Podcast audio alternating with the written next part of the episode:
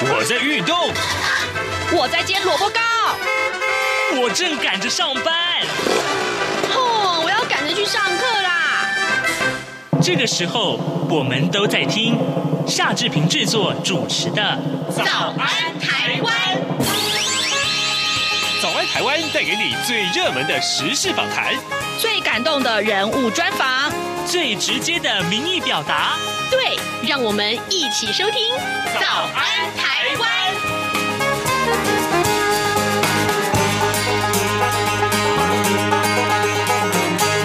早安，台湾！我是夏志平。今天是二零二二年的十二月十四号，星期三。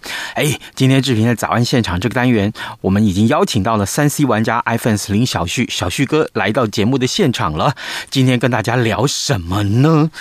哦，这个年底了嘛，哈，今年的十大三 C 热搜榜是什么？有关于三 C 的这个呃最热门的话题有哪些？当然，我们锁定在哪个部分呢？哎，我先卖个关关子好不好？等一下呢，我们来跟小旭哥好好的聊一聊。呃，来，接下来我先跟大家说一说各平面媒体上面的头版头条讯息啊。今天这个呃呃各报的头版或者是头版头啊。其实都非常非常重要。来，我们看到是什么讯息？那就是《联合报》今天放在头版头条的，呃，台湾这个超音速巡弋飞弹揭秘啊，呃，云峰计划神秘军备，中科院的前院长首度证实。我先不说这上面的内容，但是《联合报》上面这个简单的图案呢、却说明了一切。呃，台湾的这一颗飞弹呢，是可以呃这个打到北京的。好好，来，我们来仔细的看一看详细的内容。呃，《联合报》的头版头条告诉我们，海军退役中将、国防部中山科学研究院呃前院长龚家正，他近期接受中研院近代史研究所的口述历史专访，呃，首度完整而且明确的去证实啊，呃，中研院研发由苏玉本博士一手主导，呃，代号 W 九九的这个云。云峰计划属于超音速巡弋飞弹，射程超过一千公里。当年呢，在前总统李登辉任内建案，呃，前总统陈水扁支持之下完成了研发，这是台湾无可比拟的吓阻力量。国军代号云峰的远程地对地的这个导弹呢，是国内。呃，流传已久啊，绿营政治人物经常欲言又止的神秘军备，也是呃，比目前呈现半解密的雄升巡弋飞弹呢，更被啊、呃、军方重视的高度机密情资。对龚家正书中的说法，国防部昨天没有评论，中科院也对。龚家正的个人言论没有评论啊。龚家正呢，是在二零零三年十二月到二零零七年的十二月之间担任中科院中将院长。呃，退伍多年之后呢，他接受了中研院近代史研究所口述历史专访的时候，呃，而而且这个专访啊，目前已经出书了啊，出版了。呃，书中还披露了扁政府国安团队曾经试图到国际取得洲际飞弹。弹计划图，呃呃，险些是遭骗啊啊，并且称啊自己呃担任中科院长啊是一呃的时候呢，因为拒绝这个呃呃达正公司呃总经理而遭到了撤换。这是今天我们来看到联合报上面的头版头条。但是当然了，呃，这个《中国时报》的这个头版上面也有这样一个讯息，但他的这个说法其实啊、可以再继续完整的这个、这个呃说明了这个新闻。前中科院的这个呃院长啊，呃罗罗家呃龚家正，他他的回忆录里面透露说，中科院花了六十亿元研发第一枚的地对地的这个导弹飞弹，呃，直径是一公尺。高度十公尺，这是台湾第一次制作，而且是最大口径的飞弹。这项代号为啊靶弹啊靶是这个标靶的靶，靶弹计划于于呃这个试射之前，却遭到了国防部长李杰喊停。那龚家正不死心啊，就去找了国防部的副部长柯承亨。呃，柯承亨同时向陈水扁总统报告，计划才能够恢复。有了这个说明，我相信大家对。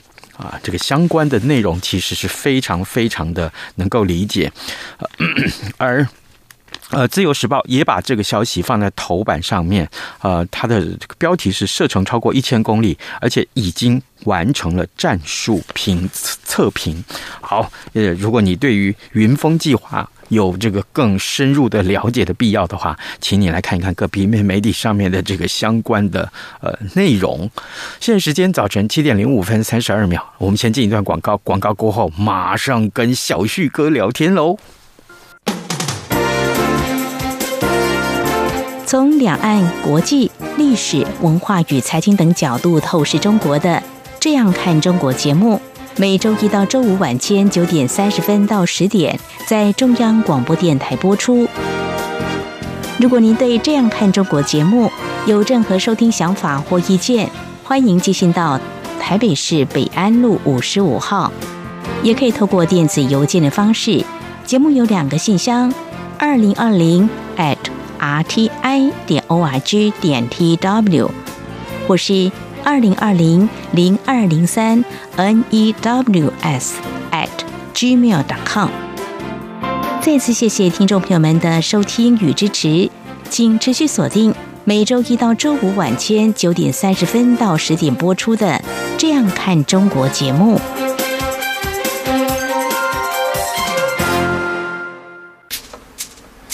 早安，台湾，正吃着什么样的早餐？吐司加火腿蛋，咬一口，然后收听中央广播电台。早安现场。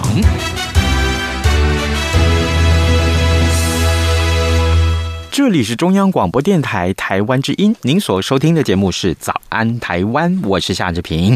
各位，今天我们邀请到了三 C 布洛克林小旭，小旭哥已经来到节目的现场了。小旭，早安！哎，志平早，听众朋友大家早。是，谢谢，谢谢啊！这个是我今天好冷。对耶，真的。你你你们你们新竹有多冷？我们新竹大概那么冷。哎呦，我懂你的明白，真的哈、哦。没有这样才有圣诞气氛啊。也对，是不是？你看像前两个礼拜那个天气配上那个圣诞树，你就觉得它少一个味道。哎，非洲也要过圣诞啊。是啊，所以也要冷一下哈、哦。好，没问题。早上我出门的时候，看到车子的温度是十六度而已。哎呦，我来的时候是十四度，哇！所以等下出去的时候，我们搞不好可以玩雪啊。好，如果说台北市到像这个这个地方可以下雪，那真是新闻了。来，我们来看到二零。二二年的十大三 C 热搜榜的这个榜单已经出炉了，小旭哥，嗯，但是这个榜单有什么特色呢？这个十大三 C 的热搜榜啊，这个一看排行之后，我们就觉得，哎、嗯，好特别啊！十项三 C 产品里面，但是三 C 里面呢，包含了所谓的家电产品啊之类，嗯。嗯嗯结果里面十个项目有五个跟手机有关，你就可以想象说，哇塞，手机其实大家对于三 C 产品来说是非常关注的一件事情。嗯，每个人身边都有嘛，现在谁身边没有智慧型手机？有的人口袋掏出来还有个一两只，嗯嗯，甚至还有两三只的，嗯。所以其实、这个、你在说我吗？你在说我吗？对。所以你看，现在智慧型手机对大家来讲是非常非常的重要啊。嗯，所以它名列在二零二二年的这个。十大山西热搜排行榜，其实也真的不意外了。毕竟跟你我的生活真的都非常非常的有关。那当然，在不景气的情况下，或者是在疫情的情况下，很多人也都窝在家里面追剧啊、看影片啊，哇，手机更是不离手。甚至很多人在厕所一待半个小时、一个小时不出来，为什么？不是解决生理需求啊，是在 看影片。怎么办？我全中哎、欸！志平，你不要笑成这样子，我做的是追剧。追剧哦，是是是是是，可是我也常常坐在厕所里面半个小时不出来，我老婆就在敲门，哐哐哐哐哐哐，哎，你在干什么啊？我老婆也是，她说不要玩手机啊，赶快出来啊！你不怕在里面臭死啊？没那么臭啦，没有，他就说你是得怎样？就屁股被粘上粘胶了吗？爬不起来吗？你你跟他讲说，等他满满起来的时候顶住，我就会起来了。好，这个都跟手机有关呢，真的。哦。所以如果大家对这排行有兴趣的话，等下志平搞不好可以给他 po 在那个粉丝团粉丝团上面给大家看一下十大三 C 产品，大概大家搜寻的都是什么项目啊？嗯哼，那可是来这个手机在这个你我的生活当中可以说是扮演非常重要的角色，嗯、几乎每个人都会有手机，真的几乎一定会有，姐夫一定会有，姐夫一定会有。这好冷哦，哦今天真的好冷。但是平常都怎么使用？怎么保养？还有，嗯，使用手机的时候会有哪些 NG 行为？就是 not good，no good。趁现在到了时间到了十二月，二零二二年快结束了嘛，嗯，所以其实大家也不妨盘点一下，在二零二二年的时候，你你用手机不止一年啊，嗯。我相信大家在用手机，至少都已经个比较资深的，搞不好有十来年以上都都跑不掉。有，绝对有。有。所以就算就算你是对手机才刚入入行没多久的小 baby，其实他们搞不好从出生就开始把玩到现在，对不对？我昨天真的，我昨天看到有一个小朋友，嗯、他应该只有，照照他的身高来看，嗯、好，应该真的只有一岁多一点点。嗯可是他居然会开始玩手机，就会玩了。所以你看看这些，对于我们生活黏着度来说非常重要的一项产品，我不知道大家平常都怎么使用它，或者是有一些错误的使用行为。嗯，我们可以趁着今天的节目来跟大家分享一下。因为在今年快结束之前，大家也想象一下，有些事情是不是你平常有做，嗯，却发现哎、欸，其实你做错了，这样做其实对手机不好。哎，来，我们来大概盘点一下，一个一个哈。我先问一下志平，是。你平常睡觉前会不会把手机放着充电？当然会啊，一定会的。我第二天早上如果看到我的手机没有充满电的话，嗯，我会开始焦虑一整天，然后就会到处骂人，是吧？焦虑，我焦虑啊！就我我是那种。手机充电的那种恐慌者，就是没电的恐慌者。对对对对对，对，我觉得这个这个真的不要太担心了，因为为什么现在的智慧型手机哈，不管是在电池的品质，或者是在系统本身做一些充电的控管来说，都做到已经非常完善了。嗯，所以你这这个三四年所买的手机，其实你都已经不用太过于担心说。它充电充整晚到底会怎么样？这个问题已经不大了，因为现在的电池品质跟保护，还有系统的一些呃调整，都已经做到非常好了。嗯，现在甚至有一些智慧型手机，它会做一些排程上的充电。是，例如说，它一段时间去学习你大概每天都几点起床，它就会在你起床前的那个一个小时内，才帮你把电充到饱。哦，它不会让你的电充整晚，就是它。嗯，例如说，你从晚上的十点开始睡觉，你隔天早上的七点起床，那么它就会在你睡觉放下去充电的时候，它就到一段时间它就停住，它不充了。嗯，等到你差不多要起床的时候，例如你七点要起床，那它六点的时候才开始充，充充充充到你起床的时候，它刚好一百，来保护它的电池。所以目前这些系统设计已经做得非常好的情况下，我是觉得现在有些人会建议说啊，你充电不要充整晚啊，这样对手机不好啦。是，其实以现在这近年来的智慧型手机来说，已经不用去担心这样的问题了。那还有人会说，嗯，那我手机充电，我是不是一定要把它充到？百分之百，还是我等到没电的时候才充，嗯，还是我随时呃没有电我都可以充等等。嗯，还有人会说啊，你手机哦刚买来的时候一定要充八个小时才能用啦。嗯嗯嗯，这些以上等等都是老旧的既有概念。哦，现在的手机你拿到之后，你随时你就给它充电，八十趴你也充，七十趴你也充，九十九趴你也充，对电池来讲都没有太大的影响。嗯，就算你给它用到低于二十 percent 再去充电，其实对手机的伤害也没有以往那么严重了。嗯，但是我会比较建议大家，就是你尽量不要让你的手机随时维持在百分之百的状态。为什么？因为我发现有些人在用手机的时候，例如说他在办公室嘛，他就把他手机可能放在无线充电盘上面，或者是接上这个充电线，就给他放着充。他可能会想说，那我等一下出去，我要离开座位的时候，我手机就是百分之百啊。嗯。可是这样的状态下的话。嗯，如果没有我刚才讲那些手机的保护措施的话，等于是他的手机随时都在百分之百的情况下，你没有让手机的电池有一个循环，这个对于现在锂电池来说不是一件好事。哦，锂电池还是比较建议大家，它有一个基本的一个电池的循环。我们所谓的循环就是从一百到零，从一百到零这样的一个循环。那当然，锂电池有一个特性是，你绝对不要让它用到没电，这个对锂电池是很伤的一件事情。嗯，所以呢，你要把维持在那个零到一百的之间的时候，为什么现在智慧型手机会设计在二十 percent 的时候它就变红色的？对。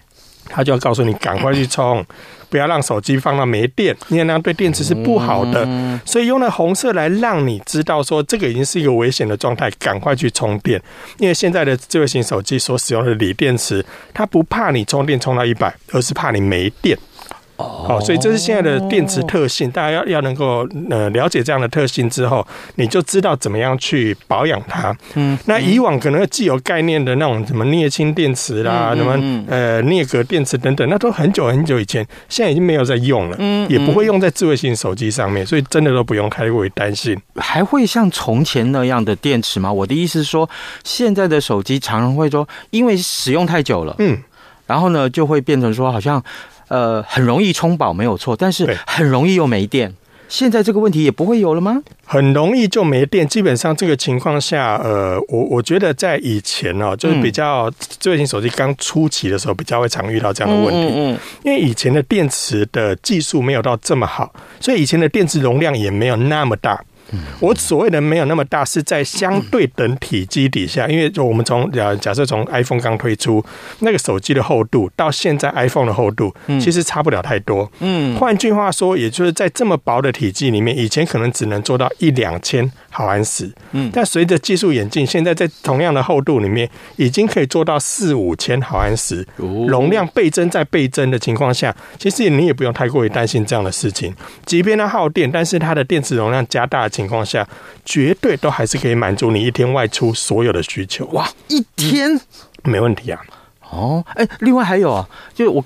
过去我们常常看到这样新闻，充电啊，你睡前就开始充电了，对不对？对，好，充充充充，充到一半，烧起来，烧起来，嗯，这这个状态就火灾了。对，当然类似的情况下，我们一定会有听到，就是说，嗯，好像有人就用到一半，充电充到一半的时候，嗯，烧起来，或者是说他可能用着用着，然后插着充电线在追剧，追追追就睡着了，嗯，就因为这样子就就呃，可能在被窝里面就着火了，这种情况也有。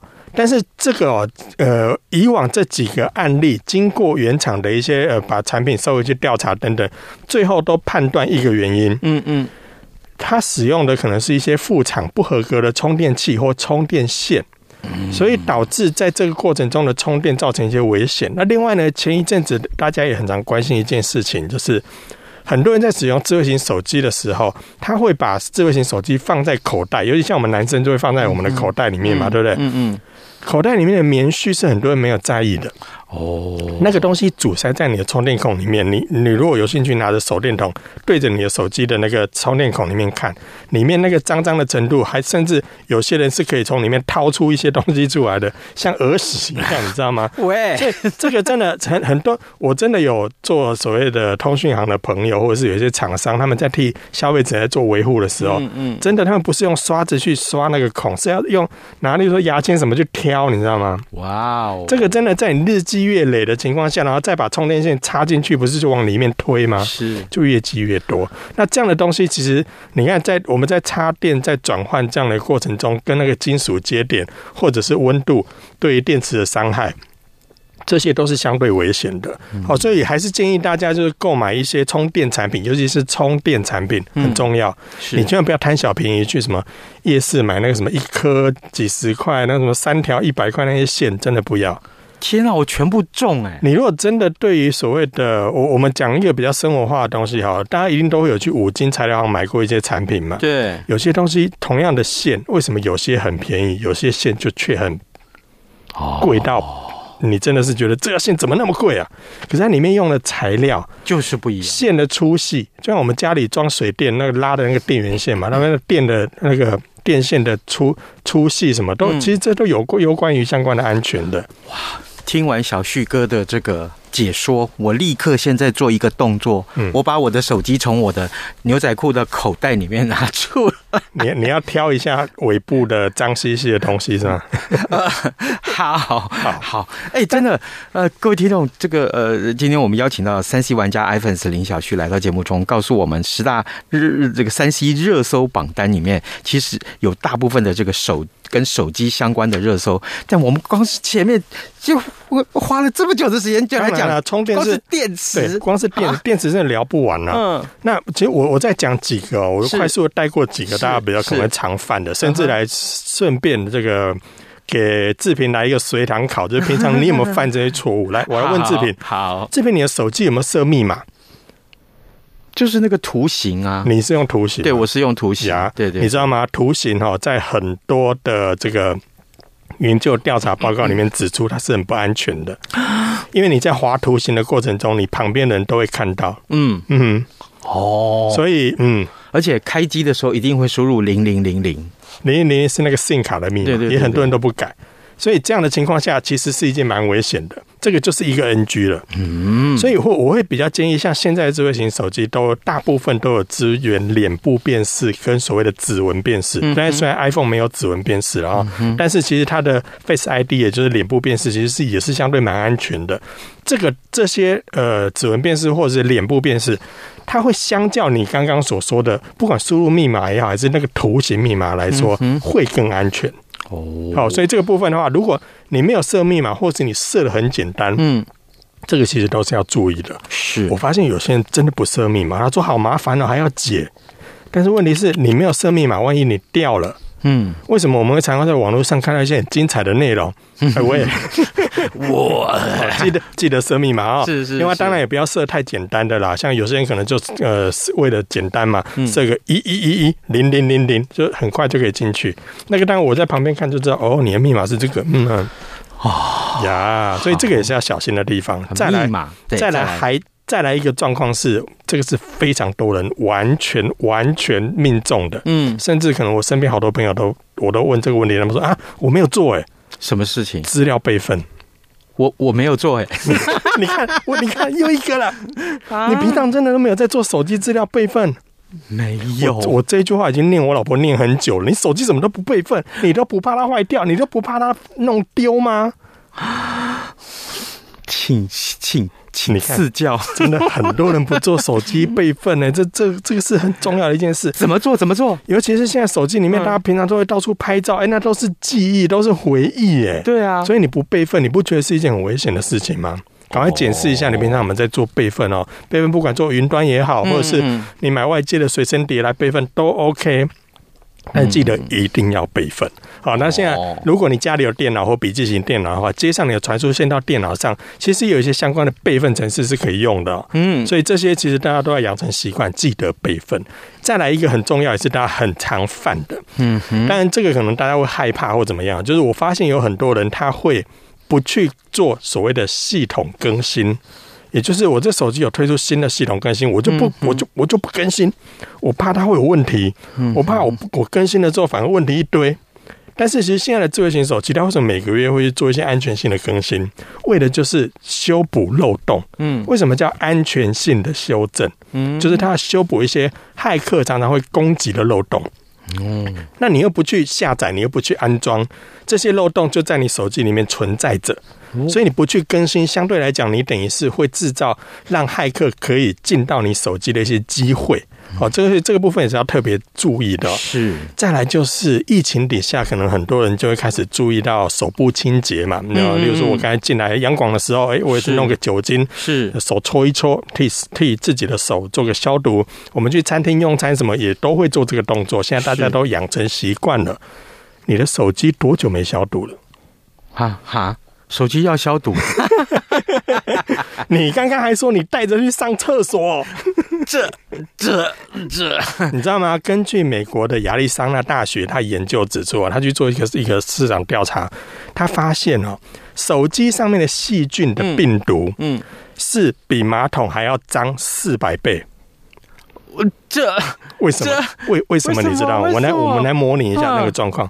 我们都会带手机进去厕所。嗯哼。当我们坐在上面的时候，开始滑手机的时候，如果当要收尾了，你手机会接着怎么做？放旁边嘛。嗯嗯嗯。然后完成收尾之后，按下马桶。是。现在有些人会比较讲究，他会把马桶盖盖起来，嗯，然后再冲。好，这个就是呃，我们在就在防疫这段期间，很多人就会去教育说，避免那个喷溅，对对，会会污染环境嘛。是。其实很多人在做这个动作的时候，那个喷溅就在你的手机上附着了，你知道吗？哦。你知道我刚才讲那个亚利桑那的这个大学，他所调查里面，它里面哦。有九十 percent 的手机上面有细菌，而其中有十六 percent 在手机上，他们去做抽样，发现上面除了细菌之外，还有粪便。哈，抓出来啊！然后你拿着这样的手机贴近你的口鼻讲电话啊，真的？所以你有多久没消毒了？我。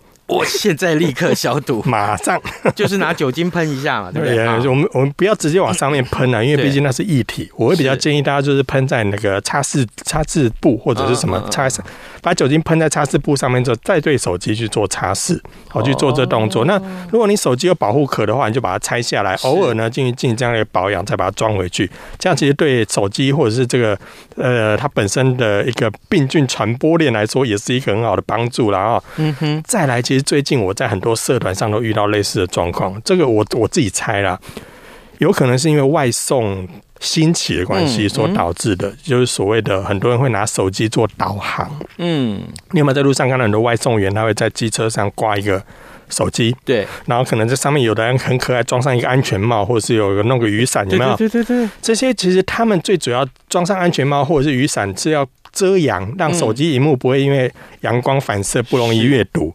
但是呢，他们却忽略了一件事情。什么事？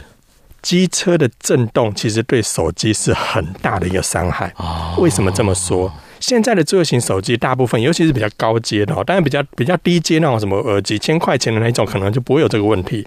但是呢，在呃现在的各个一万五以上的智慧型手机，大部分的。